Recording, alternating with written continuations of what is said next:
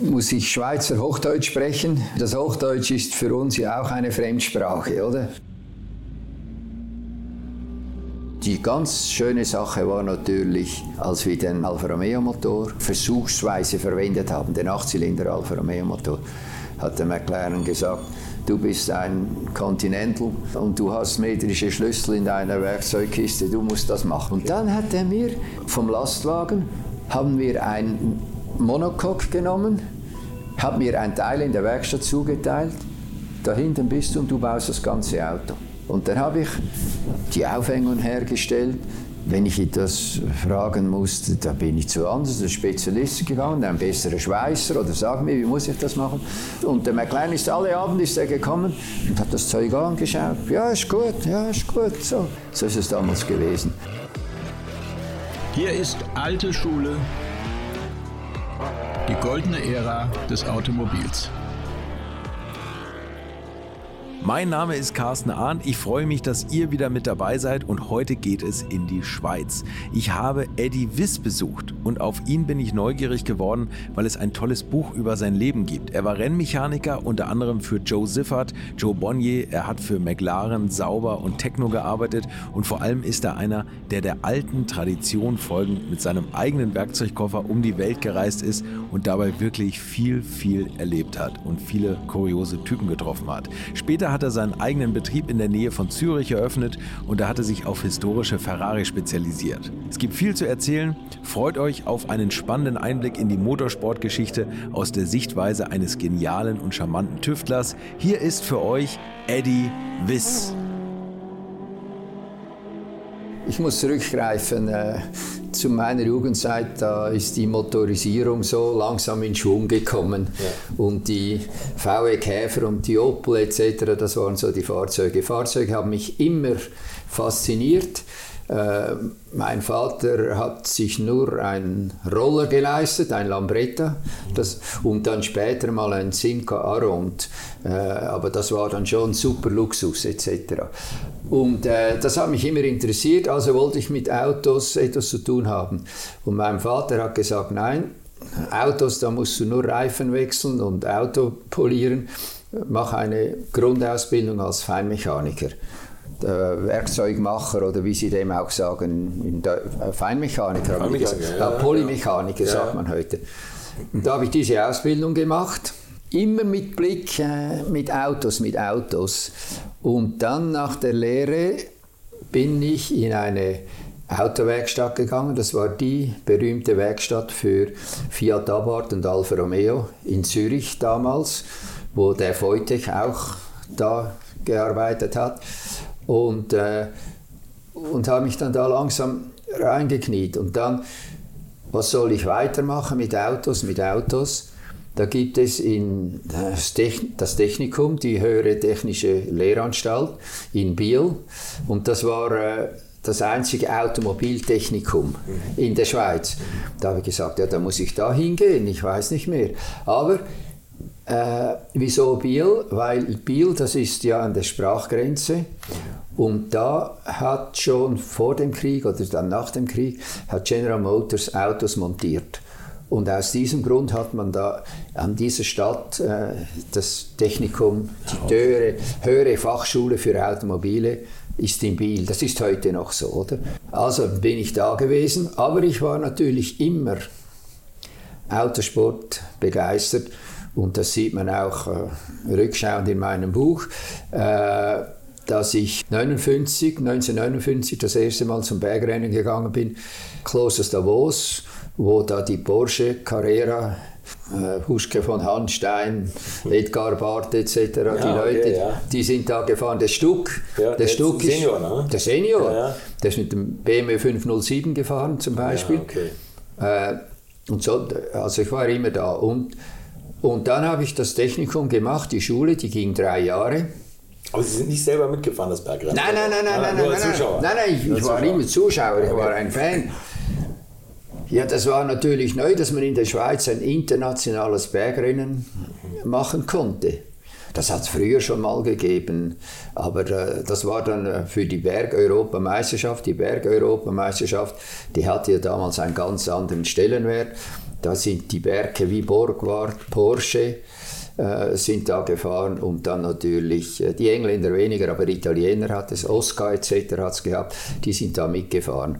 Und da bin ich dann gewesen, aber bei der dreijährigen Ausbildung in Biel, so halbwegs durch, habe ich den Eindruck gehabt, ja, das ist eigentlich nicht, was ich mir vorgestellt habe, aber ich mache das jetzt fertig, mhm. auf jeden Fall.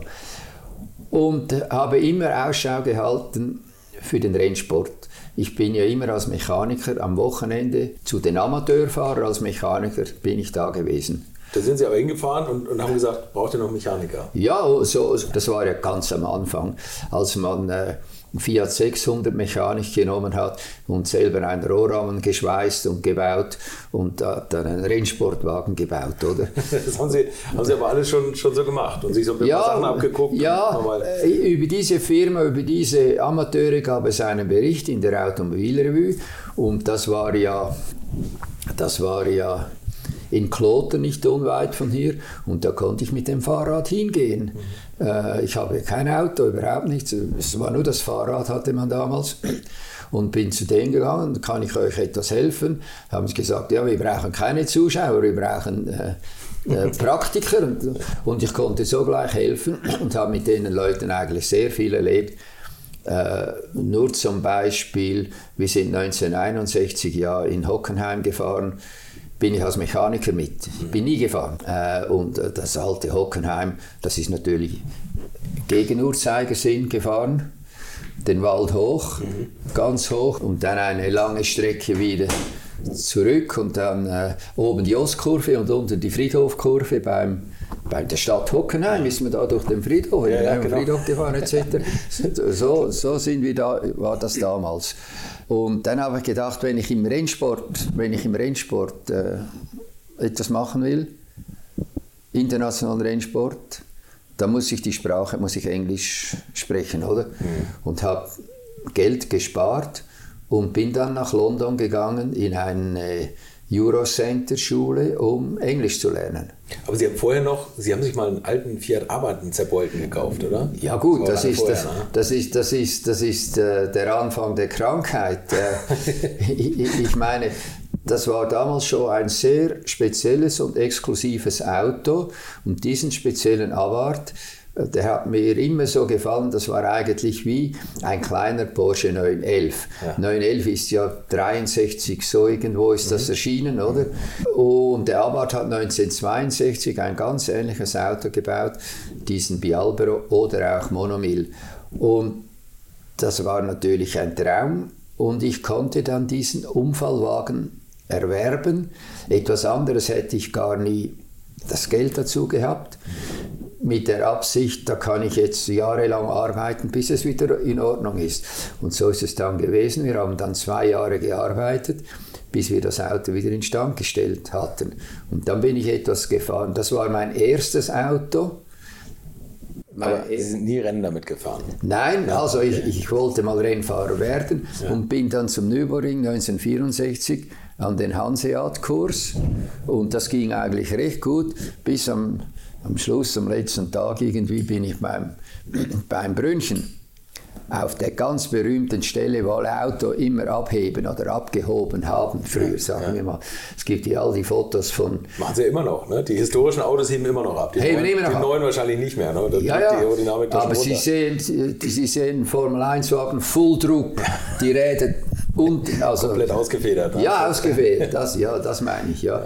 Und so, und so... Äh, bin ich da, hat es mich auch ausgefedert und in, in, den Wald runter und da war das Auto wieder beschädigt. Ja. Also kein Geld und keine Moral. Und dann habe ich mir gesagt, also wenn ich das nicht weiterverfolgen kann, dann muss ich halt Mechaniker äh, weitermachen. Und diesen Abarth nur als in, in, in Klammern, das war mein erstes Auto, mit dem habe ich so viel erlebt.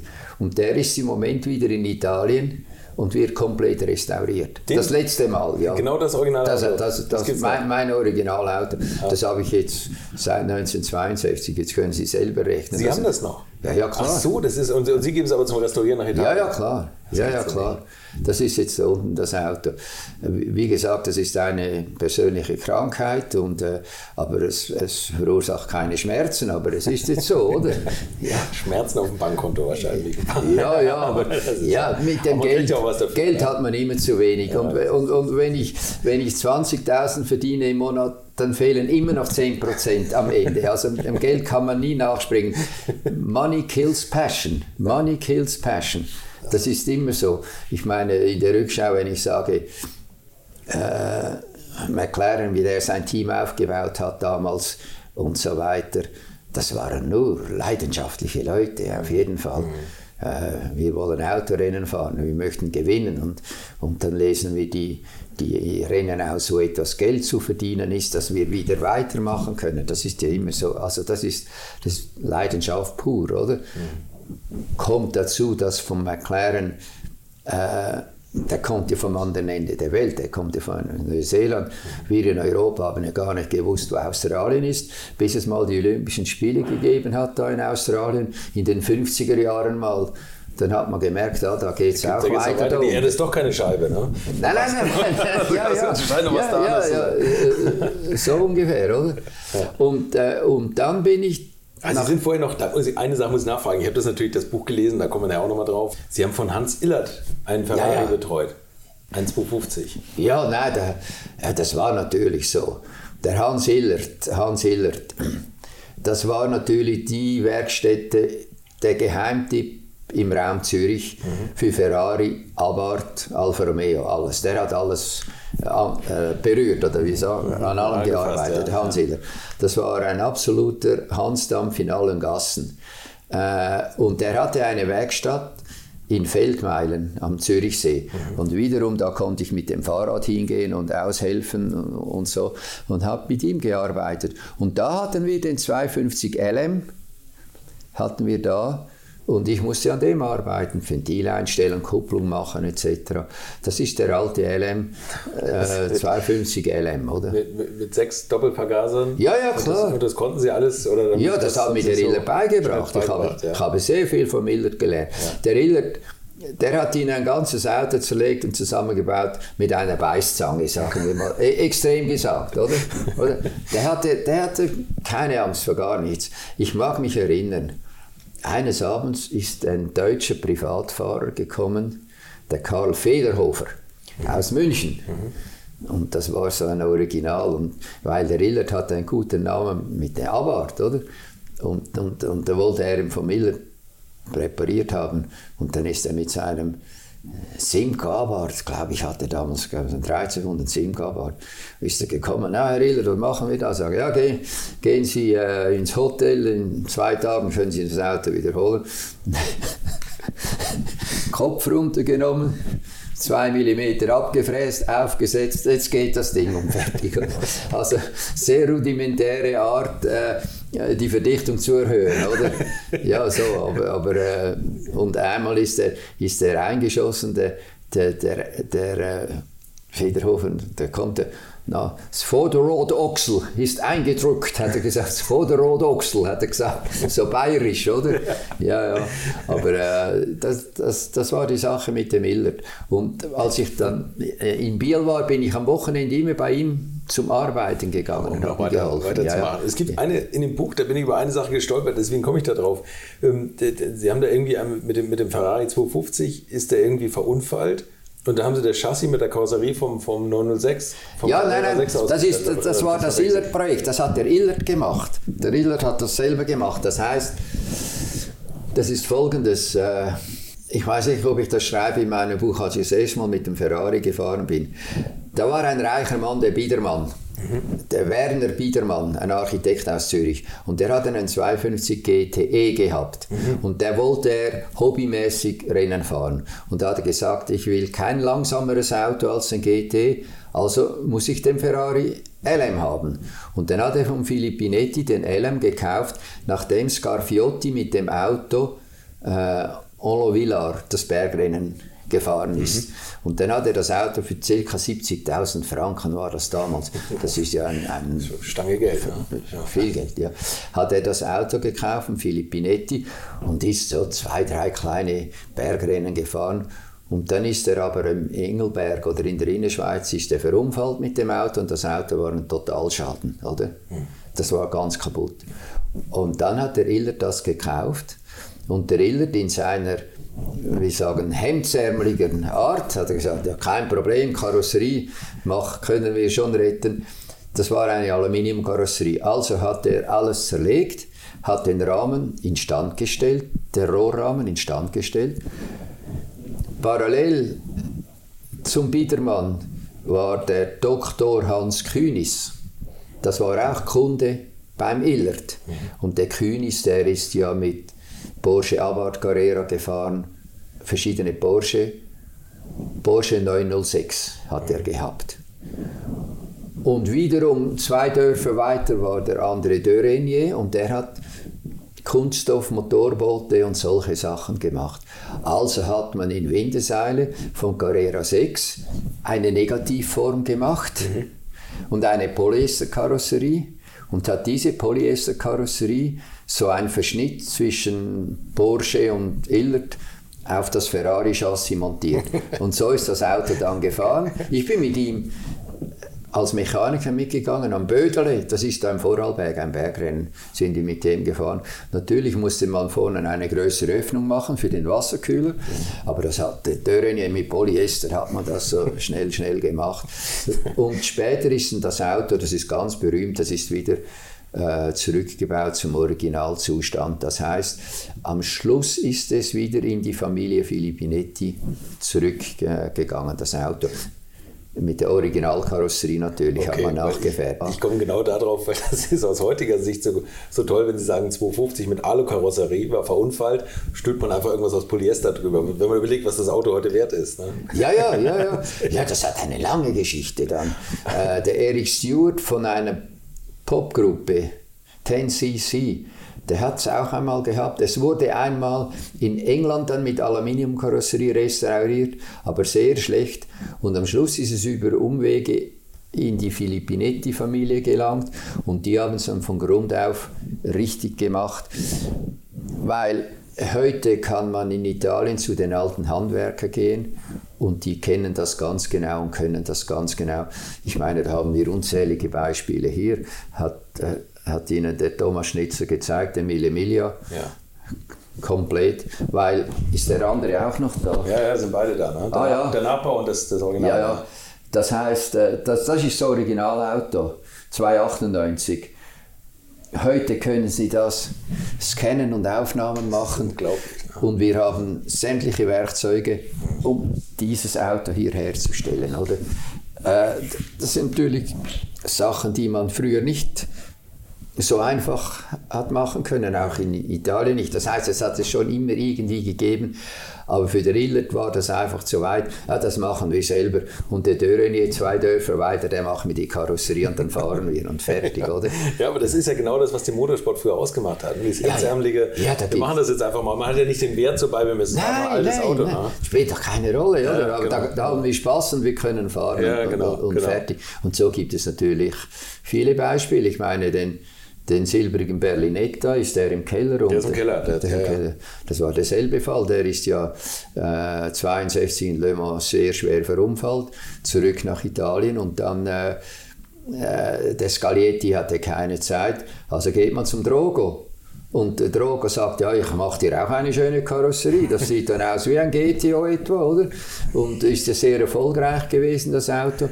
Und unser Kunde hat gesagt, ich will das Auto wieder wie 1962 in Le Mans. Und so haben wir es aufgebaut mit den Handwerkern in Italien, äh, die das Leben lang nichts anderes machen, als, als, die als die, die, diese Autos zu bauen. Und ja. der Wagen kriegt nur auf den Kopf. Ne? Schon, was, was hat der Thomas gesagt? 12.000 Rennkilometer innerhalb von sechs Jahren oder so. Ne? Ja, ja, als, als wir den gekauft hatten ja. damals. Ja. ja. Und also jetzt ist der, sind sie schon zwei, drei Jahre gefahren. Und Sie haben da mal ein Praktikum bei Arbeit gemacht. Oder ein Praktikum, Sie haben mal kurzzeitig bei Arbeit arbeiten können, oder? Aha, ja gut, das ist natürlich so. Nein, das war so. Äh, da, wo ich aufgewachsen bin, in der Stadt Zürich, an der Rotbuchstraße 12. Da, wir waren Rödelstraße, Rotbuchstraße 12, da war der Edgar Schwien. Mhm. Und Edgar Schwien, das war der Abarth-Importeur für die Schweiz. Mhm. Und äh, da habe ich immer guten Kontakt gehabt und ich habe für ihn, ich bin ja für ihn an die Rennen gegangen als Mechaniker, um die, die Abarth-Fahrer zu unterstützen. Aber da ist man mit den 1000 TC, 850 TC, äh, etwas Bialbero, so ist man da gefahren. Und dann, das Neue war dann 63 der 1300 Simco Abarth, aber das war dann schon zu kompliziert für uns. Das. Und dann konnte man durch meinen guten Freund Engelbert Möll, der ist ja 63 mit dem Simca gefahren. Quasi ein Werksfahrer. Das heißt, er wollte einen Simca kaufen und er war ein guter Freund von Tommy Spichiger. Und der Spichiger ist mit dem Müll zum Award nach Turin und hat gesagt, ich hätte da jemanden, der möchte ein Auto kaufen und äh, der möchte vielleicht einmal einen Werkswagen fahren. Und ohne Kommentar hat der Rabat scheinbar gesagt, ja, wenn der Spichiger dich bringt, dann bist du keine Wurst, dann ist es gut. Und so ist der Müll dann werksmäßig ein 500 Kilometer am Nürburgring mit dem Teddy Pillet gefahren und hat gewonnen. Mhm. Und dann hat der Rabat gesagt, das ist natürlich sehr gut. Das Wochenende, ein Wochenende später ist Solitude, 63. Und da ist der Müllwerkswagen gefahren, Hans Hermann ist gefahren, Billet ist gefahren und er war sehr schnell. Und dann hat er aber ein Problem mit dem Sperrdifferential gehabt und ist neben die Strecke gekommen, hat ihn überschlagen, hat ihn zum Auto rausgeschmissen und war querschnittgelähmt, sozusagen. Mhm. Oder sozusagen. Okay. Gut. Also das war seine sehr kurze Karriere als Werksfahrer bei Abarth. Und dann hat er natürlich querschnittgelähmt, also behindert ist er, er konnte immer noch Automat, Auto fahren, aber er musste an, an Krücken gehen. An, wie sagen Krücken, oder? ja. Ist immer mit zwei Krücken gelaufen. Jetzt, jetzt ist er 80 Jahre alt, jetzt geht er langsam in den Rollstuhl. Aber vorher war er immer nur mit Krücken gelaufen, nichts anderes. Oder? Also ein, ein sehr harter Mann sich gegenüber auch. Und äh, Dennoch hatte der Engelbert Möll immer noch gute Beziehungen zu Abarth. Und dann hat er verschiedene Freunde gehabt, die wollten einen Abarth kaufen. Und das haben wir dann direkt Möll mit Abarth gemacht. Das heißt, die Leute, die einen Abarth kaufen, konnten ihre Mechaniker zum Abarth in die Fabrik schicken, ja, okay. um das Auto kennenzulernen. Mhm. Um das Auto kennenzulernen dass wenn sie dann mit dem Auto zu den Rennen gehen, wie, wo und was, das war ja relativ einfach. Das ist ein äh, 1000 äh, TC war das, 1000 TC, 65, 66. Und da habe ich den Kausen kennengelernt. Der war auch unten beim Abart. Den Willi Kausen? Ja, ja, klar. Ach nee, echt? Ja. Habe ich auch schon interviewt. Der Willi Kausen? Ja, ja. Ja, ja. Was haben Sie mit dem erlebt? Wir sind nebeneinander am Pissen gewesen. was machst denn du da? Sag ich, ja, ich hole ein Auto für meinen Kunden. Was machst denn du da? Ja, ich hole mein Auto ab. Oder so. So haben wir uns kennengelernt. Der Willibald. Haben Sie noch Kontakt zu ihm? Oder haben Sie manchmal ich, immer über die Jahre? Ja, nicht groß. Ich habe ihn, hab ihn vor zwei Jahren am Le Mans Classic gesehen, mhm. als er mit dem neuen, nein, das berühmte Porsche 917 005 das Auto, wo der John Wolf tödlich verunglückt ist, mhm. in Le Mans 1969, als er mit uns im 312 zusammengefahren Den Wagen haben sie ja wieder aufgebaut. Und den hat er vor zwei Jahren in Le Mans äh, präsentiert oder der Kunde wollte ihn übernehmen, aber der Pilot hat ja im, im, bei den Trainingsfahrten das Auto wieder zerstört. Oder? Mhm. Also sehr tragisch und er hat mir das Lange und das Breite und alles erklärt, der Willi, Willibald, wie er da damals äh, die Überreste gefunden hat und gekauft hat und die Rechte von der Familie und, und, und so weiter. Äh, der Kausen war ja auch verwickelt äh, mit dem Porsche 917 von Joe Siffert, oder? 91710-20, den wir gehabt haben. Mhm. Nein, 02, 91710 02, das war unser Auto. Das hatte der Kausen auch dann vom, von der Familie Siffert gekauft, als er Siffert tödlich verunglückt ist, 71. Das, äh, und der hat der Kausen dann nach vielen Jahren, er hat ihn zerstört am Nürburgring mhm. und er hat ihn nach vielen Jahren wieder aufgebaut, aber mit einer sehr schlechten Karosserie, das sieht gar nicht richtig aus. Und äh, das gibt, das Auto ist jetzt wieder auf, auf, dem Markt oder das läuft wieder. Es war schon in der Schweiz an Demonstrationsanlässen. Der, der Can-Am Porsche, den wir 1971 gehabt haben, da in, äh, in äh, Amerika. Mhm. Das, das, war, das war so damals. Der hat diesen, diesen Steve McQueen-Wagen, hat er auch irgendwie mal was gehabt, glaube ich, oder? Kann das sein?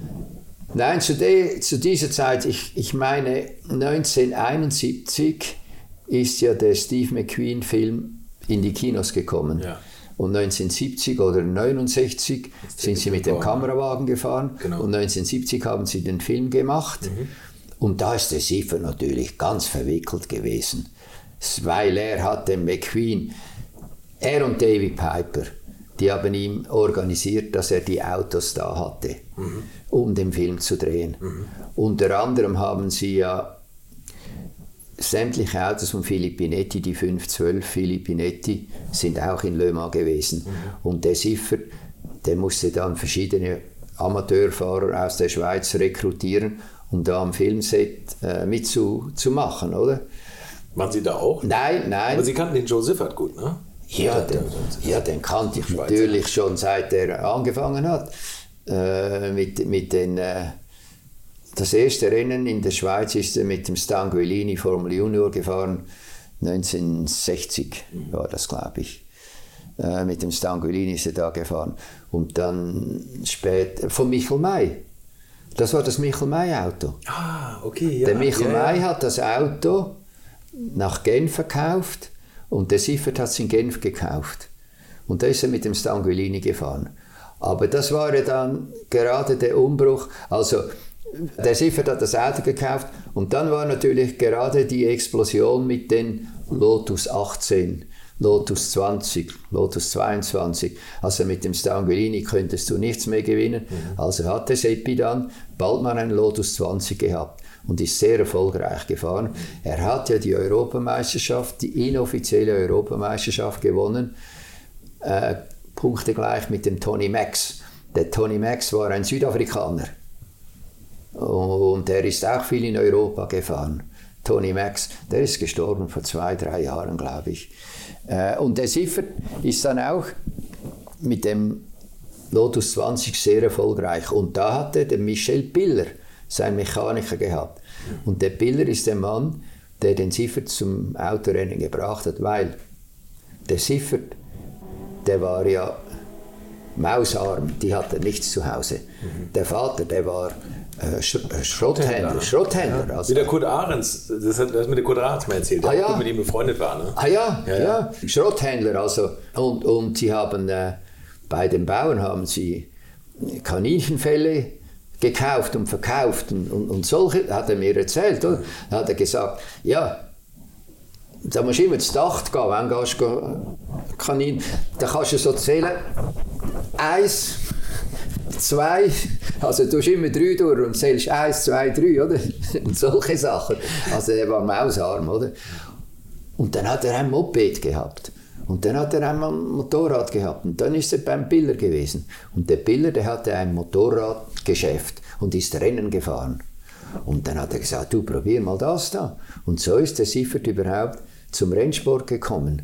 Und das war natürlich seine Sache, um zu zeigen, dass er, dass er auch etwas kann, dass er auch jemand ist, nachdem er ja vom, vom, von der Erziehung her äh, unter der Schmerzgrenze gelaufen ist, sozusagen. Und der hat mir viele solcher Geschichten erzählt, der Siffer damals. Und dann ist das immer weitergegangen und dann haben sie das Geld zusammengekratzt. Er hat immer Unfallwagen gehandelt.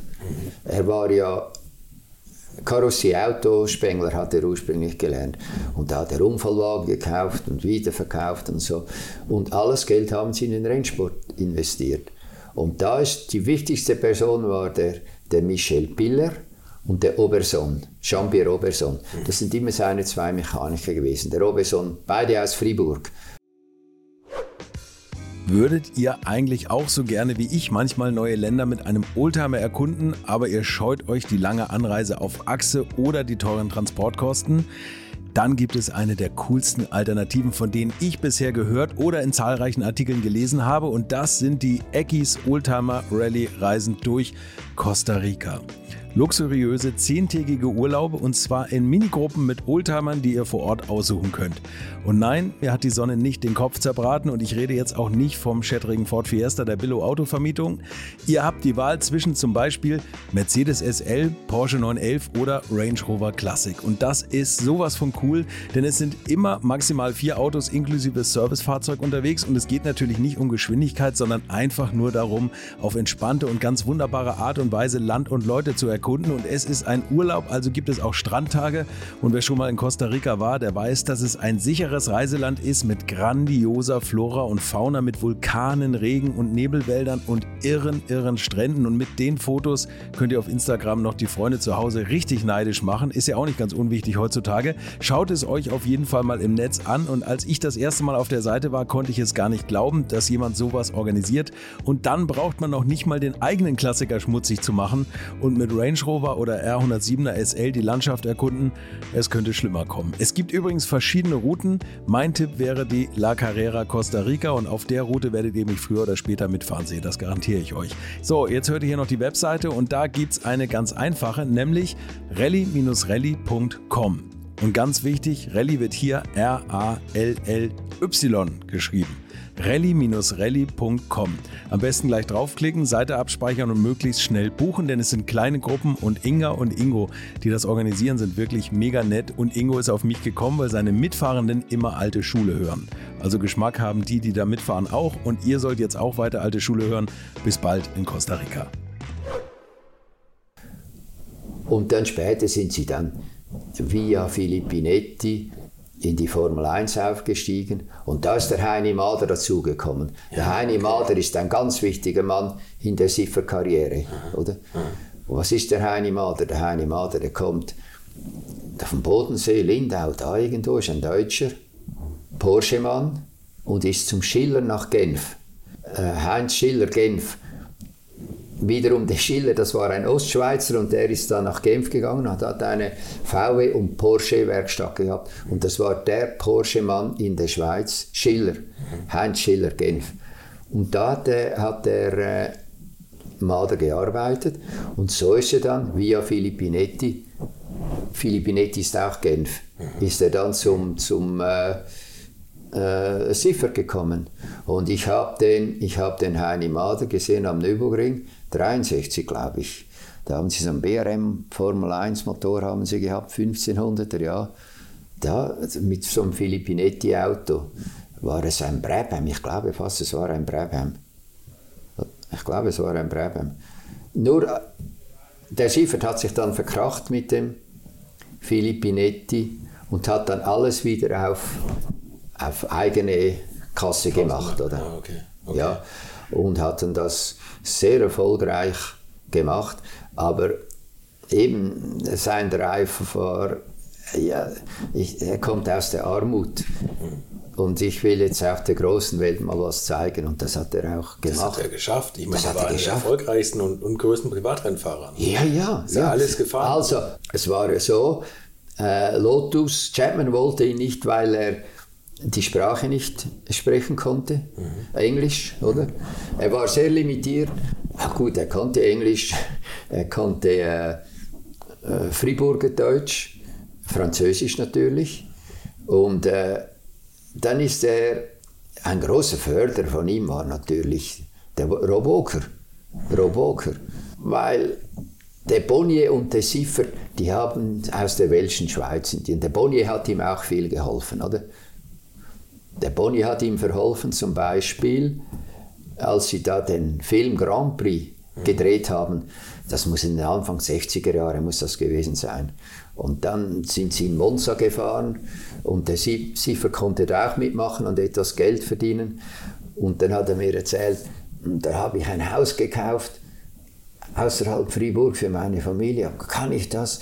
Und der Boni hat gesagt, mach jetzt das, das kannst du, das vermagst du, oder? Also, die, die hatten kein Geld. Das war der, der Boni war ein reicher Mann, das war ein anderer Mann. Mhm. Aber der hat ihn immer unterstützt. Und so ist er dann äh, beim, beim Filippinetti und dann später beim Rob Walker weil der Boni ist auch für Walker gefahren hin und wieder, ist er da untergekommen. Und, und der Siffert war natürlich wie ein Sohn für, für Walker, für, für Rob Walker. Und ich mag mich an den Rob Walker sehr gut erinnern das war natürlich der Gentleman, oder? Rob Walker. Und seine Frau auch, die immer mit ihm war. Und, und Tony Cleverly, der Mechaniker. Aber Rob Walker, das war so ein richtig klassischer Engländer. Aber ein guter Typ. Sehr guter Typ. Und, und, und, so ist ja der Siefert dann mit dem gefahren und hat 68 äh, Brandsatch gewonnen. Mhm. Mit dem Walker äh, Lotus 49. Und, und äh, Tony Cleverly war Mechaniker. Und der Herbie Blash. Herbie Blash war der Gopher, der Gopher, also der Handlanger. Mhm. Der musste nur die Räder polieren und solche Sachen. Und am Schluss sehe ich den Herbie Blash bis vor einem Jahr beim Bernie Ecclestone auf der Rampe. Er musste ja immer die Fahrer nach dem Grand Prix in Empfang nehmen und da zum, zum Podiumplatz führen. Das war immer der Herbie Blash. Herbie Blash. Der, also der hat sich da hochgearbeitet. Ja. Und der Ecclestone hat ihn natürlich, alle seine Leute, für die hat er geschaut. Das, das ist schon so. Ja, ja. So, so ist das. Zusammen. Ja. Und den ersten Porsche 917 äh, ähm, vom, vom, vom Joe Siffert, ja. Den sollten Sie im Werk abholen, oder? Werk 1 und da war noch nichts fertig. Ja, ja, nein, nein das war so. Das, das 917 Zeug, das hat ja, das hat ja 69, 69 Genf Autosalon wurde der 917er vorgestellt. Mhm.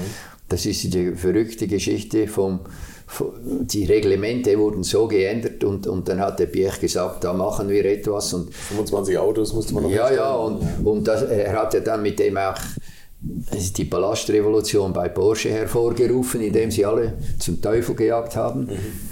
Inklusive ihn, oder? Obwohl er das ja initiiert und auch durchgezogen hat. Das ist ja dann ein Erfolg geworden.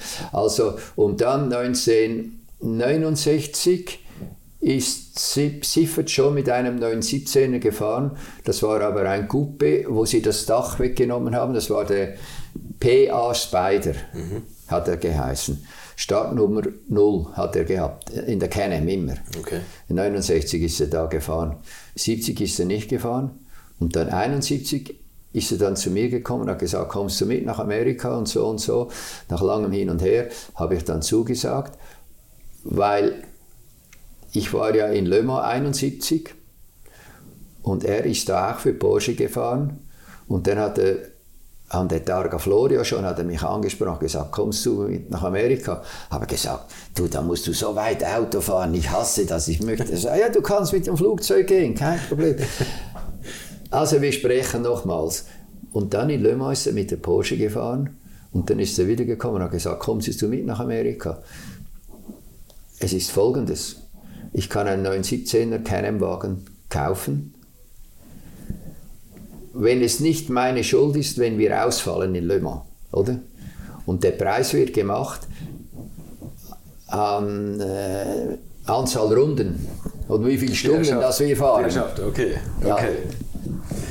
Und dann ist er ausgefallen. Am Morgen, Sonntagmorgen ist er gekommen und hat gesagt, also, ich kann das Auto kaufen. Äh, eine Ölleitung hat ein Leck und darum sind wir ausgefallen. Es ist nicht meine Schuld ich kann ein Auto kaufen, machst du mit? Und da habe ich also, ja, schauen wir. Weil mein Fahrer mit dem Ferrari, der war ja um, am Sonntag, Nachmittag um vier, sind wir Vierte geworden im Gesamten. Und dann hat er gesagt, so, das war's, ich werde nie mehr fahren. Also musste ich eine neue Arbeit haben. Mhm. Und als ein Ziffer gekommen ist, ist es äh, it's just, just fallen into place. Es ja, ist dann ja. so reingefallen. Und dann sagt er, also kommst du nächste Woche nach Fribourg? da hat er mir so einen alten Chevrolet Corvair gegeben. Und mit dem bin ich nur bis nach Rottweil gekommen, da im Schwarzwald, und dann ist er verreckt. Und, und da musste ich einen Mietwagen nehmen und bin zu Porsche und habe gesagt, ja, ich bin da der Mechanik vom Siffert wegen dem Canem. Und ja, da haben sie gesagt, ja, so gut. Äh, Und dann haben wir doch so ein VW Pickup genommen, sind auf die andere Straße und haben die Aluminiumrohre eingeladen, um, das, um das Auto zu bauen. Sie wollen es nur abholen. ja, ja, klar. Ja. Du gehst da hin, da ist mein Auto und da kannst du schauen, oder? Und, aber das war interessant. Äh, Werk 1 ist ja die alte Fabrik. Und gegenüber der Straße, das Werk 2 ist oder was, ich kenne mich da nicht so aus, sind wir da ins Lager gefahren haben den VW gefüllt mit, mit, mit Alurohren und sind zurück Werk 1 und haben sie alles vorbereitet gehabt. Da haben wir den Rahmen gebaut. Das heißt, das waren äh, zwei Leute von Porsche. Der Ackermann, das war der Chef da, so, der Chef, Werkstattchef, der war da und drei Wochen haben wir gehabt, um den Rohrrahmen zu bauen. Drei Wochen haben wir. Und dann war er fertig und dann haben wir den im Krane aufgehängt und Gewicht. Uh, schwer, schwer. Das Gewicht, das war immer alles bei Porsche, oder? Und der Norbert Singer, der war dann ein junger Ingenieur. Der, der, der Chef war der Flegel, Helmut Flegel. Das war, und der Singer, der war ihm unterstellt. Der war da ganz neu dabei. Aber der Singer, der Norbert Singer, der hat ja eine Riesenkarriere gemacht bei Porsche nachher. Ja der weiß nicht mehr, wie viel das sie gewonnen haben in Le Mans. Aber, ja, er war immer dabei. Ne? Immer dabei. Ja, ja. Und das ist ganz ein angenehmer Typ. Der, Im Gegensatz zum Flegel. Der, der Nobel Singer, war ganz ein angenehmer Typ. Und dann hat er gesagt, na, höchste Zeit, dass wir etwas Neues machen. Aber der Singer, der hatte in seinem Büro immer ein Bild von einem Canon McLaren, oder? Mit Aluminiumchassis äh, motortragendes Element, habe ich gesagt, ja, da, so solltet ihr das machen. Ja, das sind so die, die, die, die Zeiten gewesen. Haben Sie da den Willi Kausen auch nochmal wieder getroffen? Der ist ja ständig mit den Dingern da Test gefahren in Weissach. Ne? Ja, nein, wir sind, nicht, wir sind nur einmal Test gefahren mit dem 91710 01. Das war eigentlich der Testwagen der Fabrik. Wir haben 02 haben wir gebaut und mit dem 02 sind wir auch kurz einmal in, äh, in Weissach gefahren, aber nur ganz kurz. Wir hatten keine Zeit, weil die Zeit ist uns davon gelaufen. Stellen Sie sich vor, der Deal hat er in Le Mans gemacht, oder? Und da sind ja schon einige Kennenrennen gewesen. Also, als, er, als er den Deal gemacht hat, mussten wir noch das Auto bauen und das Auto nach Amerika. Also hat er Siffert so gemacht, wir sind nach Boston geflogen und das Auto kam per Luftfracht nach Boston und dann sind wir nach Watkins Glen gegangen. Aber der Siffert hat den Flegel bezahlt, dass er immer mitkommt zu den zwei, drei Can-Am-Rennen, als äh, das waren eigentlich Testfahrten und, und, und, Rennen zugleich, oder? Darum ist dann der, der, äh, der Helmut Pflegel, der ist da einige Male mal bei uns in Amerika gewesen, oder? Aber es ist ja irre, dass Sie eigentlich das Auto von Null auf mit aufgebaut haben und ja in ganz geheime Bereiche da reingekommen sind bei Porsche. Ne? Also Sie sind ja wahrscheinlich da rumgelaufen, wo die ganzen Rennwagen standen, wo neue Autos gebaut ah, Ah ja, klar. Das hat, das hat mich schon beeindruckt, aber das ist ja im Buch abgebildet, den Vertrag, den ich unterzeichnen musste, dass ich nicht sage, was ich da, was ich da innen sehe. Diese oder? Verschwiegenheitserklärung. Ja, ja, klar. Bis heute halten Sie sich dran. Nein. Ja, das ist, äh, stell dir vor, die, damals haben sie den neuen 28er. Das war die Zeit, ne? Wo das war die Zeit, ja. ja. Da haben sie, da wo wir die Karosserie gemacht haben, haben sie das, das Lehmmodell reingeschoben vom 928 für die Karosserie, oder? Und dann sagen sie Transaxle, Dabei haben sie einen alten Ferrari Daytona zerlegt und, und, geschaut, wie man das gemacht hat. Bei Ferrari mit dem Rohrrahmen, oder? Tatsächlich? Ja, ja, sicher. Die hatten ja Prüfstände da. Und alle Herren Motoren waren da. Maserati, Ferrari, Mercedes, alles haben sie. Haben die alles gekauft und auseinandergenommen? Ja, ja. ja. Okay. Also das wird Ihnen ein Porsche Insider auch bestätigen. Also man, man, man, man äh, man kriegt kein Gefängnis, wenn man das heute sagt. Nein, das glaube ich. Das, aber die haben alles da drin gehabt und sie haben auch für, für, für Panzer, Fahrwerk und solche Sachen. Ja, ich meine, das war vor Weissach und Weissach ist ja dann äh, die Versuchsabteilung schlechthin mhm. geworden, wo sie natürlich für, für äh, weltweite Firmen Sachen entwickelt haben. Mhm. ähnlich wie der Thomas Schnitzler beim Schrick gewesen ist. Ja, genau, genau. In, ja. in, in äh, Remscheid, oder? Und die haben für Porsche viel gemacht. Also, also das ist, äh, die entwickeln auch Sachen für, für die Autoindustrie. Das passiert da sehr viel. Und äh, das war damals so. Und ich mag mich natürlich gut erinnern, der, der äh, äh, der Ober, der den 917er initiiert hat, Der, der Hans Metzger. Der Hans Oder- Metzger, der war da, der Das war der Projektleiter, ne? Da war der, ja, für, Projektleiter für, den- für den Pirch, ja. ja, der Ferdinand Biech, ja, der war natürlich, der war immer da. Haben Sie den auch erlebt? Ja, ja, der, der ist immer zu uns in die Werkstatt gekommen und hat äh, uns über die Schultern geschaut. Das war einfach ein, ein, ein junger Ingenieur vom Haus, von der Familie, sagen wir mal. Oder auch da mit dem auf Gewicht, auf Gewicht. Stell dir vor, da haben wir das Auto fertig gehabt. Und ich war ja irgendwie schockiert über die Fertigungsqualität der Karosserie, der Chassis. Das Porsche, das Zeug, das ist ja zum Wegwerfen, wie das hässlich gemacht war im Vergleich zu den Engländern. Ja, war das Oder? viel besser? Ah, Die Monocoque, die wir gemacht haben damals bei McLaren, das war natürlich alles perfekt. Ich meine, das ist, das ist äh, Steinzeit heute. Heute ist Carbon, aber so wie wir damals Ja. mit Stahl und Aluminium Sachen gemacht haben, das war wirklich traumhaft schön. In jedem Detail, jede Leitung, alles musste schön sein, oder? Okay, also das war bei McLaren wichtig. Das ist, das ist ja, ihr- unter anderem auch. Ja, ja. Das war also äh, schon von der Konstruktion her, das war ein Rohrrahmen und dann hat man einfach die, die Polyesterteile ähm, äh, hingepflastert oder so. Also die haben hässlich ausgesehen.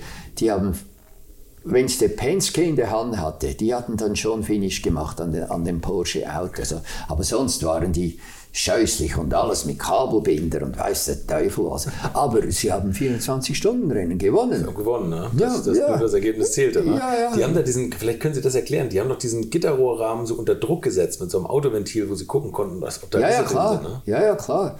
Ja, ja, das war auch so eine Geschichte. Äh, so einen komplizierten Rahmen, den kannst du nie, den kannst du nie äh, absolut druckfest äh, hinkriegen. Also hat man hinten am Querrohr ein Aluventil aufgeschweißt und hat da Druck drauf gegeben. Und dann hat man gerade gesehen, ah, da, da ist ein Leck, da ist ein Leck, äh, etc. Und dann hat man nachgeschweißt und nachgeschweißt. Aber nach zwei Tagen haben wir aufgegeben. Da haben wir mit, mit Harald Dietz zum Teil nachgeholfen, um die äh, undichten Stellen zu reparieren. Und dann haben wir uns festgelegt, jetzt messen wir, in einer Minute dürfen wir so viel Druckabfall haben. Wenn das immer so ist, dann ist es konstant. Wenn wir einen stärkeren Druckabfall hätten, in kurzer Zeit, dann müssen wir nachschauen, oder? So, da, da, das, das war das, äh, das System damals. Aber ich meine, da gibt es Leute wie den Klaus Bischof oder so, der Porsche-Mann, der kann Ihnen das alles im, im Detail erklären. Ich wurde eigentlich nur da äh, reingeholt, ich musste helfen am Rahmen, ich musste immer Schweißübungen machen, zwei, drei Tage lang, bis sie gesagt haben, so jetzt ist gut, jetzt kannst du auch am, am, am Rahmen schweißen. Die haben immer gesagt, du musst das so können, wenn du eine Reparatur hast in Amerika, musst du das selber machen, oder? Und ich habe dann eine, eine Modifikation am Rahmen selber mal eingebaut in Amerika und das haben sie dann später auch übernommen in den Rahmen, diese, ein, ein, zwei kleine Rohre, die ich unten eingeschweißt habe. Aber das habe ich dann in Amerika selber gemacht. Ich habe ja das alles gelernt da Klar, bei, ja. bei Ja. Porsche, oder? Ja. ja, ja, so war das damals. Aber wir haben jetzt einen großen Sprung gemacht, weil wir, die, wir haben die ganzen England-Jahre ausgelassen. Das war ja davor. Sie wollten, Sie waren hier, hier eigentlich so weit durch und haben immer gesagt, das Mecker des, des Rennsports ist England. Ne? Ja, ja. war es ja damals. Ja, unbedingt. Stell dir vor, stell dir vor. Äh, ich meine, Lotus, das war natürlich der große Name. Lotus, das war der große Name. Und der Chapman hat so in den 50er Jahren angefangen und dann, und dann die verrückten Leute wie Lola etc. Lola, da habe ich beim, beim Bonnier viel gesehen. Ich bin bei Lola gewesen, oder? Und interessant im Nachhinein. Eric Bradley, Lola, Der hat sehr schöne Auto, Autos gebaut. Also viel schöner zum Teil als, als Lotus. Der hat sehr schöne Autos gebaut. Und Sie müssen sich mal vor Augen halten, der Tony Southgate, der John Barnard, Patrick Head, die sind alle bei Lola gewesen. Die sind alle da durch die Schule. Also die großen Formel-1-Entwickler heutzutage, ne? Ja. Die sind also der größte von allen ist natürlich der John Barnard, unbestritten. Auch was der Adrian New heute macht, ja, das ist, das, ist, das ist hinter dem Komma. Aber die große Revolution, das ist der Barnard, unbestritten. Was der alles gebracht hat, das kann man sich gar nicht vorstellen, oder? Aber äh, ich will nur sagen, die sind damals bei Lola gewesen und haben sich dann weiterentwickelt. Aber die sind als, als unerfahrene Zeichner zum Erik Brodli gegangen oder wurden da angestellt in, in Slau. Da bin ich viel gewesen in Slau. Und dann äh, bei McLaren war das natürlich so. Nach meiner Technikumausbildung in der Schweiz wollte ich immer auf ein Büro als Zeichner gehen. Oder? Und der Joe Marquardt aus Winterthur, der war ja Konstrukteur beim McLaren. Und da habe ich gedacht, ja, da wäre vielleicht eine Möglichkeit, dass ich auch mal dahin komme, da gehe ich dahin. Und der Marquardt hat mir da geholfen, dass ich da eine Stelle bekommen habe, aber ich musste natürlich in der Werkstatt arbeiten. Das hat mir auch gefallen, das war das Beste, was passieren konnte. Wir sind eine Bande von, von, von, von Enthusiasten gewesen. 45 Leute.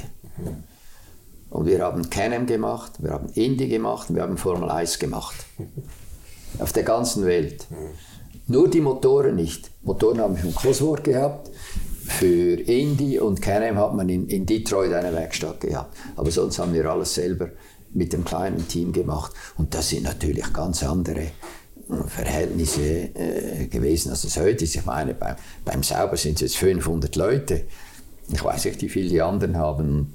Die fahren jede zwei Wochen, fahren sie irgendwo ein Grand Prix, wenn sie äh, eine volle Saison haben. Ja. Bei uns war das ganz anders. Und das war auch gut so, oder? Und das waren schon sehr, sehr gute Jahre. Das ist das orange Kapitel. Das ist die Universität, sagen wir mal, für, für, für, für das Handwerk. Und dann die Persönlichkeiten, die Leute, die man, die, die man, die man kennenlernt da, oder? Wie, also wie war das? Sie, Sie, sind ja überhaupt erstmal vorher bei einem Autorennen gewesen und haben den Bruce McLaren angesprochen. Ah ja, ja, ja. ja das, war, das war das erste Mal. nach London gefahren sind. Ja, da, als ich da einigermaßen mich verständigen konnte, bin ich mit meinem Abarth, ich bin mit meinem Abarth gefahren, das ist das einzige Transportmittel, das ich hatte, oder? mit dem Abarth Bialbero bin ich nach England gefahren. Das würde ich heute nie mehr machen. Aber hin und wieder, ja, da gibt es so viele Geschichten. Kurbelwellenbruch, Antriebwellenbruch, Steuerketten. Oh, ich habe alles gehabt, aber bin immer wieder angekommen. Gut, dann äh, in Silverstone habe ich mich da reingeschlichen und da gibt es ja das Paddock, wo die Autos stehen und dann kommen die Autos zu der Pre-Assembly Area und dann geht es raus auf die Strecke. Das war früher so, ich weiß, ob es heute noch so ist. Und da bin ich in die Pre-Assembly Area. Und da ist der McLaren, der Bruce McLaren gewesen mit seinem M7 und äh, das Auto ist so gestanden, dann hat er am Lenkrad gedreht, dass die Vorderräder sich so bewegen. Und dann hat er das um 180 Grad gedreht, also die Druckfläche hatte er oben, das war ein, ein so ein Kiesblatt. Mhm. Und dann hat er da genau gesehen, die Abdrücke auf dem Reifen, wo das Rad, ob man mehr Ach, Sturz verstellen sollte. Das hat er sich am, am Abdruck auf dem, auf dem Ja, ja, genau, ja. okay. So, und das hat mich noch irgendwie beeindruckt. Und ja. dann habe ich versucht, mit ihm zu sprechen. Ich konnte das nicht. Und er hat mir nicht mal gesagt, wo, wo, wo seine Werkstatt ist. Äh, weil ja, er hat, das ist ein another time waster, oder? Er will da keine Leute, die ihn da, er hat andere Sorgen. Ich möchte euch noch meinen Partner dieser Folge vorstellen und das ist die Firma Kali. Und die machen etwas, wovon ich lange geträumt habe, nämlich immer, wenn ich mal wieder große Rechnungen für kleine Arbeiten am Auto präsentiert bekommen habe. Ich erinnere mich da an meinen Wunsch, bei einem früheren Fahrzeug einige Programmierungen wie Blinkerbestätigung beim Abschließen und so weiter ändern zu lassen. Ich bin fast hinübergekippt bei den Preisvorstellungen des Händlers. Fehlercodes sind auch so eine Sache, wo man vielleicht gerne mal selbst draufschauen würde und nicht zuletzt werden über immer mehr Sensoren am Auto immer immer mehr Daten erfasst und dafür gefühlt immer weniger Infos an den Fahrer weitergegeben. Auch unfair. Oder habt ihr noch ein Ölthermometer oder das Manometer für Öldruck im Armaturenbrett? Ich nicht. Kali ist da der Problemlöser eurer Wahl. Damit habt ihr die komplette Transparenz über den Zustand eures Autos und holt euch die volle Kontrolle über euer teuer bezahltes Fahrzeug endlich wieder zurück. Als täglicher Begleiter liefert Kali euch die Fehlerdiagnose in Herstellerqualität, Auslesen und Löschen von Fehlercodes, Auslesen und Aufzeichnen von Motor-Live-Daten, sogar mit Referenzwerten zum besseren Verständnis, Freischalten von versteckten Funktionen, bei denen man auch manchmal staunt, was das eigene Auto eigentlich alles kann. Ihr benötigt nur einen Wagen mit OBD2-Stecker und die Funktionen von Kali variieren je nach Hersteller. Aber wenn man mal in die Liste schaut, dann findet ihr alle üblichen Verdächtigen wie natürlich BMW, Mercedes, Porsche, Toyota, Volvo, Land Rover, Opel, Peugeot, Skoda, VW, Mini und viele, viele Marken mehr. Alles lässt sich bequem über eine iPhone- oder Android-App steuern. Es gibt eine kostenlose Version, mit der ihr Basisfunktionen nutzen könnt und eine Lizenz speziell für eure Automarke oder bei Interesse auch für alle Automarken. Und wenn ihr jetzt 15% sparen wollt, dann nutzt den Gutscheincode Alte Schule in einem Wort geschrieben. Einfach Alte Schule bei der Bestellung im Gutscheinfeld eingeben oder klickt auf den Link in den Shownotes, damit der Code automatisch angewendet wird. Alle Infos zu den Marken, zu Funktionen und Preisen findet ihr im Netz unter www.mykali.de. Kali wird mit C geschrieben. Und wie gesagt, den Link zum Rabatt auch nochmal bei mir in den Shownotes. Habe auch gedacht, aber da muss ich mal hingehen, weil das Team hat mich so beeindruckt. Die hatten orange Wagen. Das war mal etwas ganz Spezielles. Und so wie sie die Autos gebaut haben, so wie ich das angeschaut habe, so würde ich das auch machen. Habe ich in meiner Unerfahrenheit geglaubt, oder? So, so würde ich es auch machen. Das könnte ich auch noch oder so irgendwie. Und das hat mir natürlich angesprochen. Und dann über den Marquardt habe ich Kontakt gekriegt, wo denn das überhaupt ist. Und da bin ich da mal hingefahren und habe das gesehen. Und das war dann Five David Road. Das war die, die Werkstatt von McLarens damals. Und äh, ich bin dann nur mit dem Bonnier, das, die, das fängt aber an einem anderen Ort an, in, an diesem besagten Rennen in Silverstone haben, sind die Bonnier-Leute gewesen. Und da war der Robert Hahn aus Frauenfeld, der war Mechaniker beim Bonnier. Und da habe ich den angequatscht. Und der sagte, ja, du, du kannst schon Zürich-Deutsch reden. ich bin auch von Zürich, oder von, von, der Schweiz. Und dann habe ich gefragt, ja, braucht ihr niemand da? Da sagte er, ja, ich frage den Chef, frage den Bonnier, ob er jemand braucht. Und dann habe ich da eine Stelle gekriegt.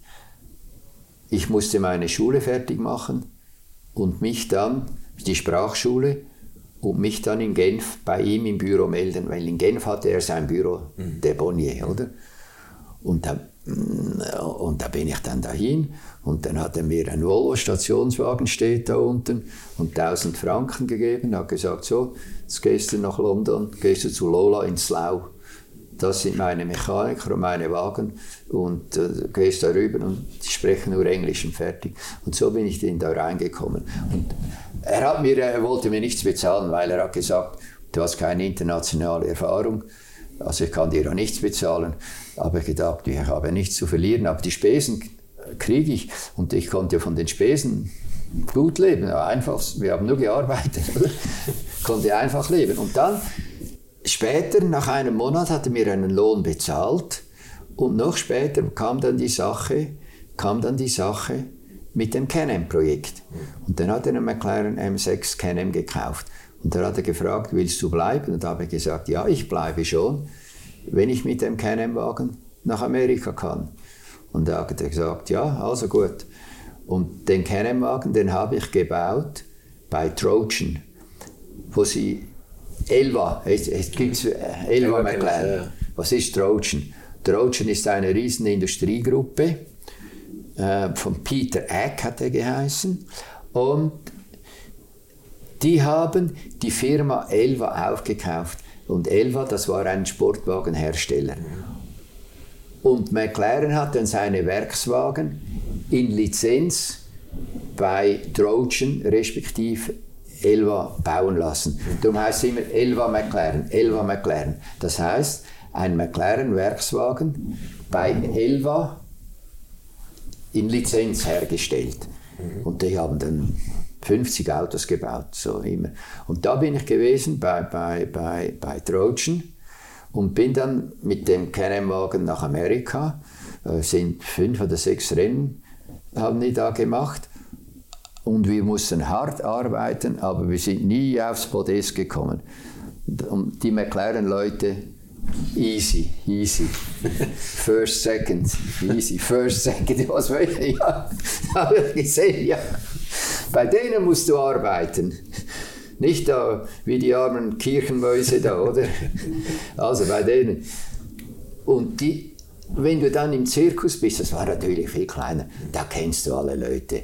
Und wir gehen ein Bier trinken zusammen oder wir gehen in die Stadt und haben Spaß zusammen, etc. Da kennst du die Leute.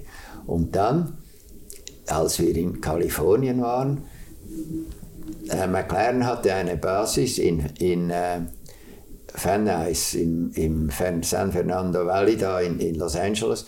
Da bin ich mal dahin gefahren, wo sie ihre Wagen hat und habe mit dem, mit dem Tyler Alexander gesprochen. Das ist der technische äh, Director, war er, oder? Mhm. Und habe gesagt, du, könnte ich nicht bei euch arbeiten? Da hat er gesagt, mal, wir kennen dich schon. Wir nehmen dich. Ich habe gesagt, ich habe nur zwei Probleme. Ich habe keine Arbeitsbewilligung für England und als Mechaniker musstest du dein eigenes Handwerkzeug haben. Die Kiste habe ich immer noch oben, oder?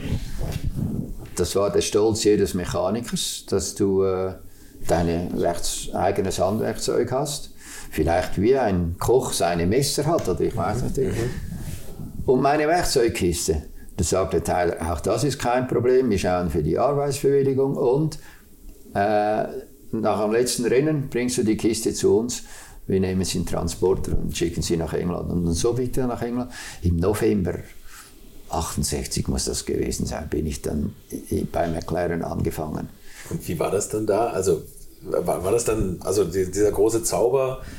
Äh, ja, nein, es, es, war down to the ground, es war also very basic, aber äh, das war natürlich schon Hightech für uns, ich, äh, für mich. Ja. So ein Cosworth V8-Motor, oder? Das ist äh, fantastisch und solche Sachen. Und was wird alles hergestellt. Wir haben alles gemacht. Es war natürlich so, die Werkstatt, die war eigentlich aufgeteilt. Im Hinterteil, da wurden die Autos hergestellt. Im Vorderteil hat es so äh, eine Base gehabt, Buchten, da sind die Rennwagen drin gewesen. Und oben etwas ist die Konstruktion, das Büro, das, das war da oben so. Und das war natürlich immer ein Kampf von den Leuten von hinten in der Vorderteil der Werkstatt zu dislozieren. Und dem erklären, ich habe es sehr, sehr gutes Einvernehmen mit ihm gehabt, weil er hat immer gesagt, alle Neuseeländer, die da kommen, die können die Sprache. Aber du musst ja noch die Sprache lernen. Du musst ein besonderer Spinner sein, oder? So hat er gesagt, oder? You must be crazy. Ja, ja do this, do that, do that. Und ich habe dann immer reingekniet und, und die, die ganz schöne Sache war natürlich, als wir den McLaren, nein, den, den Alfa Romeo Motor verwend, versuchsweise verwendet haben, den 8-Zylinder Alfa Romeo Motor, hat der McLaren gesagt, du bist ein Continental äh, und du hast metrische Schlüssel in deiner Werkzeugkiste, du musst das machen. Also. okay. Und dann hat er, mir, hat er mir vom Lastwagen haben wir ein Monocoque genommen, hat mir ein Teil in der Werkstatt zugeteilt, da hinten bist du und du baust das ganze Auto. Und dann habe ich die Aufhängung hergestellt, wenn ich etwas fragen musste, da bin ich zu anderen Spezialisten gegangen, ein besserer Schweißer oder sag mir, wie muss ich das machen? Und so habe ich, und der McLean ist alle Abend ist er gekommen und hat das Zeug angeschaut. Ja, ist gut, ja, ist gut, so. Und haben Sie von null weg den, den Rennwagen gebaut? Ja, also, also das Monocoque war fertig, ja. aber die Aufhänger, aber ja, das klar. war dann einfach der Kühler und dann habe ich von Specialized Moldings die Karosserie gekriegt, da muss ich das anpassen. Ein richtiges Handwerk, sage ich mal, ein richtiges Handwerk. So ist es damals gewesen. Und, und dann haben wir den Wagen fertig gehabt und, und dann mussten wir immer auf die Motoren warten. Das ist dann ein anderes Problem, oder? Das ist dann eine andere Sache. Das war auch eine, eine Riesenerfahrung mit Auto Delta. Das erste Mal, weil das ist ja so passiert. Auch 70.000 Franken kostete damals ein Cosworth Formel 1 Motor. Und wir hatten fünf Motoren für zwei Autos, oder? Das war eine Riesensumme. Und dann der Pierce Courage, das war auch ein guter Freund vom, vom, vom McLaren, oder? Und der Courage ist Alfa Romeo 33 gefahren. Die Sportprototypen, 3 Liter Prototypen. Und dann ist er zu McLaren gekommen und hat gesagt, du, wenn wir äh, äh, so einen Motor im Formel 1 hätten, das wäre dann super, das wäre besser als Cosworth, oder?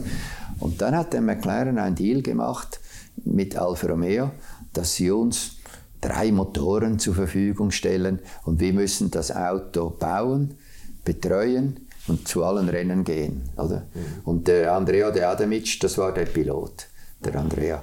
Und, und, und so bin ich dann äh, viel bei Autodelta in, in Settimo Milanese, da in Mailand gewesen, mit dem Carlo Chitti.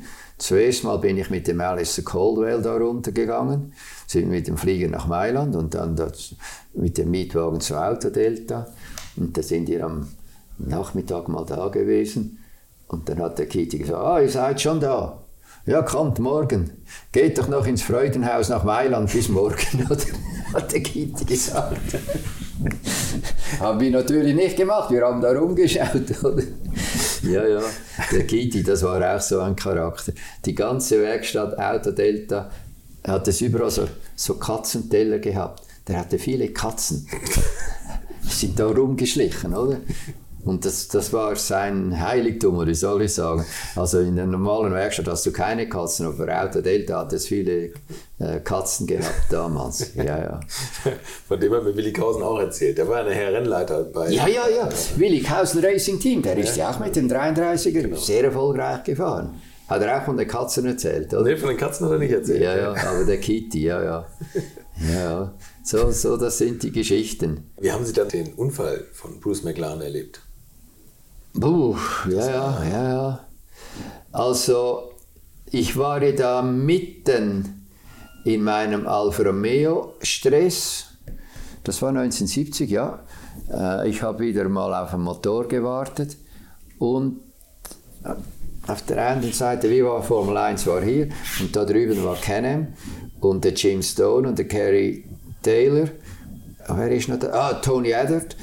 Die haben da die, die Canem-Wagen fertig gemacht, gebaut. Und dann, äh, wenn sie ihn fertig hatten, sie sind ja viel dessen gegangen, ist man noch so, wie sagt man dem, äh, Rollout, äh, Testing, bevor man nach Amerika geht, sind sie nach Kudu gefahren, eines Morgens.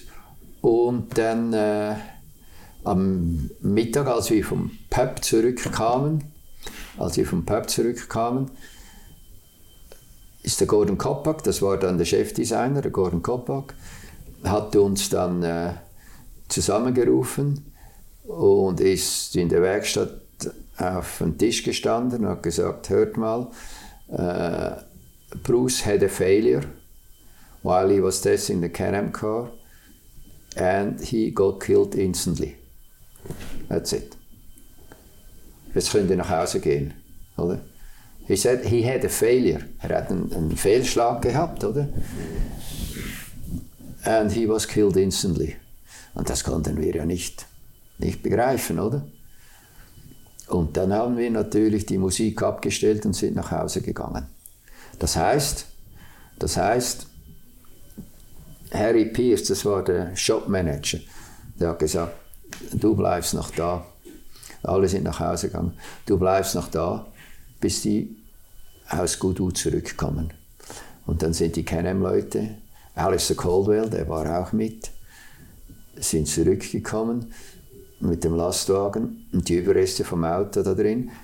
Und dann sind wir rückwärts ganz nah an, an den Paint Shop, das war so ein Anbau, hingefahren und haben alles sofort da reingegeben, verschlossen, weil das Gebäude war schon umlagert von Journalisten und Fotografen. Tatsächlich, so schnell hat sie ja, das darum ja, gesprochen. Ja, ja, ja das, das ist ja das ist vor 12 Uhr passiert, oder? Und vielleicht um 5 Uhr sind dann die da zurück gewesen. Und der Harry Pierce hat mich beauftragt, am, am Innentor einen speziellen Riegel hinzuschweißen, dass wir das mit einem Schloss nochmal abschließen konnten. Oder? Und das ist es dann gewesen. Und dann, am nächsten Tag, wir, wir wussten nicht, was machen, oder? sind wir natürlich alle wieder in der Werkstatt gewesen. Mhm. Weil wir hätten ja das Kenem-Rennen, das war ja dann, ich glaube, im Moosboot-Park wäre das erste gewesen. Und die mussten wieder ein Auto bauen. Und äh, der Fahrer war dann der, der Gurney, der Notfall, also aushilfsmäßig gekommen ist. Der Dan Gurney ist, ist angefahren und ich habe den Can-Am-Leuten auch geholfen, weil ich war ja so oder so auf verlorenen Posten mit meinem Alpha-Projekt. Der Motor ist immer noch nicht da. Es ist ja so passiert mit den Alpha-Leuten. Immer sollten wir Motoren haben. Einmal haben sie vom Flugplatz angerufen wir sollten mal zum Flugplatz kommen, da wäre jemand mit Handgepäck und sie würden äh, den Motor nicht auf das Förderband bringen. Oder? Das sind mit, mit dem Ford Escort. Ja, Kolbruck ist gleich um die Ecke von Heathrow, das ist ja ganz in der Nähe. Oder? Also die, die, die Flugzeuge, die Jumbo sind uns über die Bude geflogen, da sind wir rausgesprungen, als der erste Jumbo kam. Oder? Das war natürlich eine Sensation damals. Und dann sind wir da hingegangen, da haben die Leute in Mailand, die Autodelta-Leute, jemand mit dem Formel 1 Motor im Handgepäck nach London geschickt und der ist sofort wieder zurückgegangen. Und, wir, und mit den die Leute vom Zoll sind mit uns gekommen und mussten dann den, den, den Motor irgendwo da im Flugplatz auf dem Gelände abholen und einladen, dass wir weitermachen konnten. Das sind so die Standardgeschichten mit, mit, mit, den, mit den Leuten. Aber ja, das, das ist so. Ich meine, der Willi Kausen, der könnte noch viel mehr erzählen aus, aus, der, äh, aus der guten alten Alfa Romeo-Zeit. Ja, ja, das war das, das war der. Und dann sind, ist natürlich schon der, der Holm. Ich war ja 69 sein Mechaniker mit dem Alistair zusammen. Und der Holm, das war natürlich auch ein spezieller Typ. Äh, ein, ein äh, Neuseeländer und, und ich habe gelernt, diese Leute zu schätzen und zu lieben, weil sie waren sehr talentiert. Also es gibt überall talentierte Leute, aber die Neuseeländer, das ist natürlich so, äh, früher, die sind am anderen Ende der Welt bevor sie ein Ersatzteil aus der alten Welt bekommen, machen wir doch das selber. Und, und, und, die konnten viele Sachen. Das ist auch damals so gewesen. Das war beim Brabham so, das war beim McLaren so, hat es viele Leute so, so gehabt. Ja, so, das war ungefähr. Und dann der Holm, der ist dann auch sofort in die Werkstatt gekommen, Danny Holm. Er hat gesagt, we carry on, we carry on. Mhm. Dann kommt noch dazu, er hat einen Unfall in Indien gehabt und hat die, die Hände verbrannt, hatte starke und konnte nicht fahren. Ich weiß noch, er hat die Arme eingebunden gehabt. In Holland, das erste Rennen nach dem, nach dem McLaren-Unfall war Holland. Und da konnte der Holm nicht fahren. Und da ist der Peter Gettin gefahren, weil er seine Hände noch verletzt hatte vom, vom Feuer von, von Indianapolis. Aber in Canham ist er dann gefahren äh, mit der verletzten Hand und hat, glaube ich, auch gewonnen das Rennen. Aber es war schon der Halm, der uns viel geholfen also Neuseeländer, da machen wir jetzt weiter, oder? Mhm. Und ganz wichtig war natürlich der Tyler Alexander. Und der, und der Teddy Mayer, der Teddy Mayer, der, der, der Partner oder Financier oder was auch immer, äh, die haben schon gesagt, ja, das machen wir weiter. Aber das war ein Riesen, ein Riesenschock, weil, weil der McLaren hat diese Leute um sich geschart, die angefressen waren und er hat jedem eine Chance gegeben. Du kannst doch das, du kannst doch das und so. Also das war, das war schon sehr eindrücklich. Und der Herr Gähnli hat ihm mal gesagt, wenn der Bruce am Morgen in die Werkstatt kommt und sagt, Leute, heute marschieren wir durch die Sahara, ja, dann gehen wir mit ihm, oder? Fertig. Also er hatte schon die, die, die richtigen Leute um sich. Und das war auch sein Erfolg mit dem kleinen Team, Anführungszeichen, kleines Budget. Klar, die haben sehr viel Geld verdient mit den Canem, aber die haben nicht Geld geschäft und sie haben es sofort wieder ausgegeben für irgendein Rennwagenprojekt. Oder? Und, und, und ein Herzensprojekt von McLaren wäre das Straßenauto gewesen, oder? Was er jetzt umgesetzt wurde. M M M M6 GT damals, ja. gibt es nur zwei oder drei Stück, aber äh, jetzt gibt es ja das, oder? Ja. Und wieder erwarten haben sie Le Mans gewonnen vor 10 oder 20 Jahren mit dem äh, GTR, oder? Das war F1 GTR, das war ja wahnsinniger Erfolg. Mit dem BMW-Motor allerdings. Ja, ja. Das war seine Herzensangelegenheit. Und er hatte, er hatte im Büro so ein, ein Modell von diesem M6 GT, weil er wollte immer, äh, eigentlich wollte er mit dem Wagen die Lola T70 schlagen. Für die Langstreckenrennen. Der wollte T70 schlagen. Aber das ist dann nicht gegangen, weil der Bonnier war ja Lola-Importeur für Europa. Und er wollte nicht, dass die McLaren seine Produkte konkurrenzieren. McLaren hat versucht, dasselbe zu machen, wie Lola gemacht hat. Das war ja ursprünglich so, für diese kleinen, Anführungszeichen, kleinen Firmen war sehr viel Geld äh, blockiert so einen Wagen zu entwickeln. Das mal die Karosserie ist sehr, sehr teuer, die Formen, all das Zeug. Dann haben sie gesagt bei Lola, wir haben so viele T70 Can-Am-Wagen verkauft. Und du musstest ja, ursprünglich waren es 50 und später waren es noch 25, oder? Ursprünglich waren mal 50, da hat niemand mitgemacht und dann später war 25. Da hat Lola gesagt, wir können sämtliche Kennenwagen, kann der Kunde einen Umbausatz kaufen und kann ein Coupé machen. Mhm. Und dann hat er Mark 3B äh, Coupé, oder?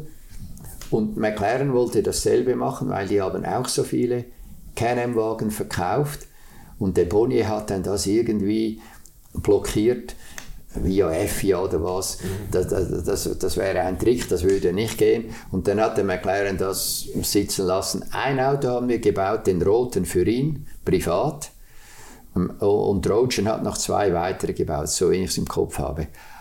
Aber dann hat der Bonnier Krach gehabt mit dem McLaren.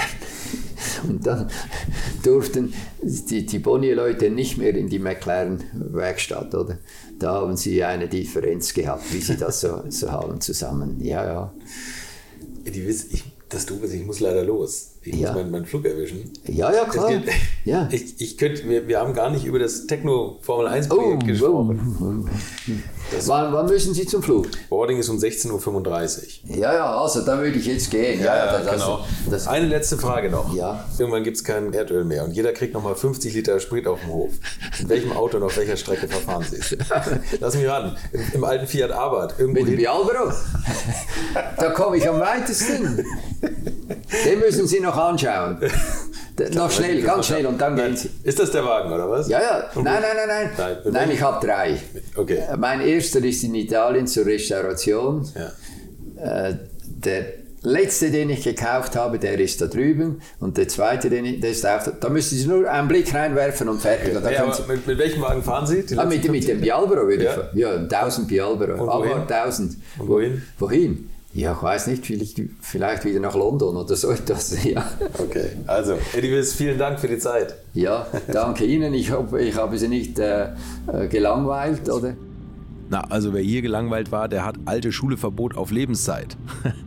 Da aber wirklich viele Geschichten leider gefehlt haben, lege ich euch nochmal das Buch von Eddie Wiss ans Herz. Jetzt kennt ihr ihn und es ist wirklich fantastisch aufgemacht und geschrieben. Eddie Wiss, The Swiss Wiss, erschienen im McLean Verlag. So, und jetzt nochmal zurück zu meiner Flughafenflucht, weshalb ich das Interview so abrupt beenden musste.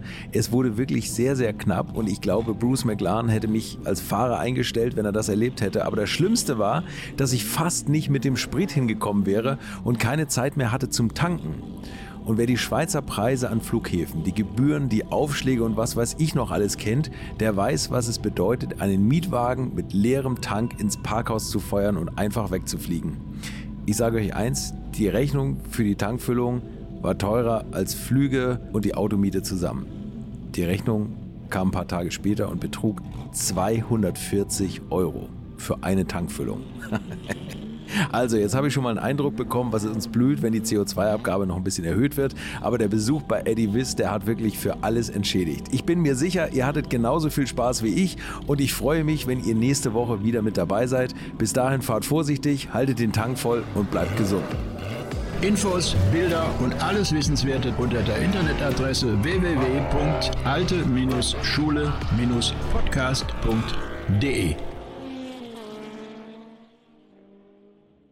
Alte Schule ist ein Podcast aus den WakeWord Studios.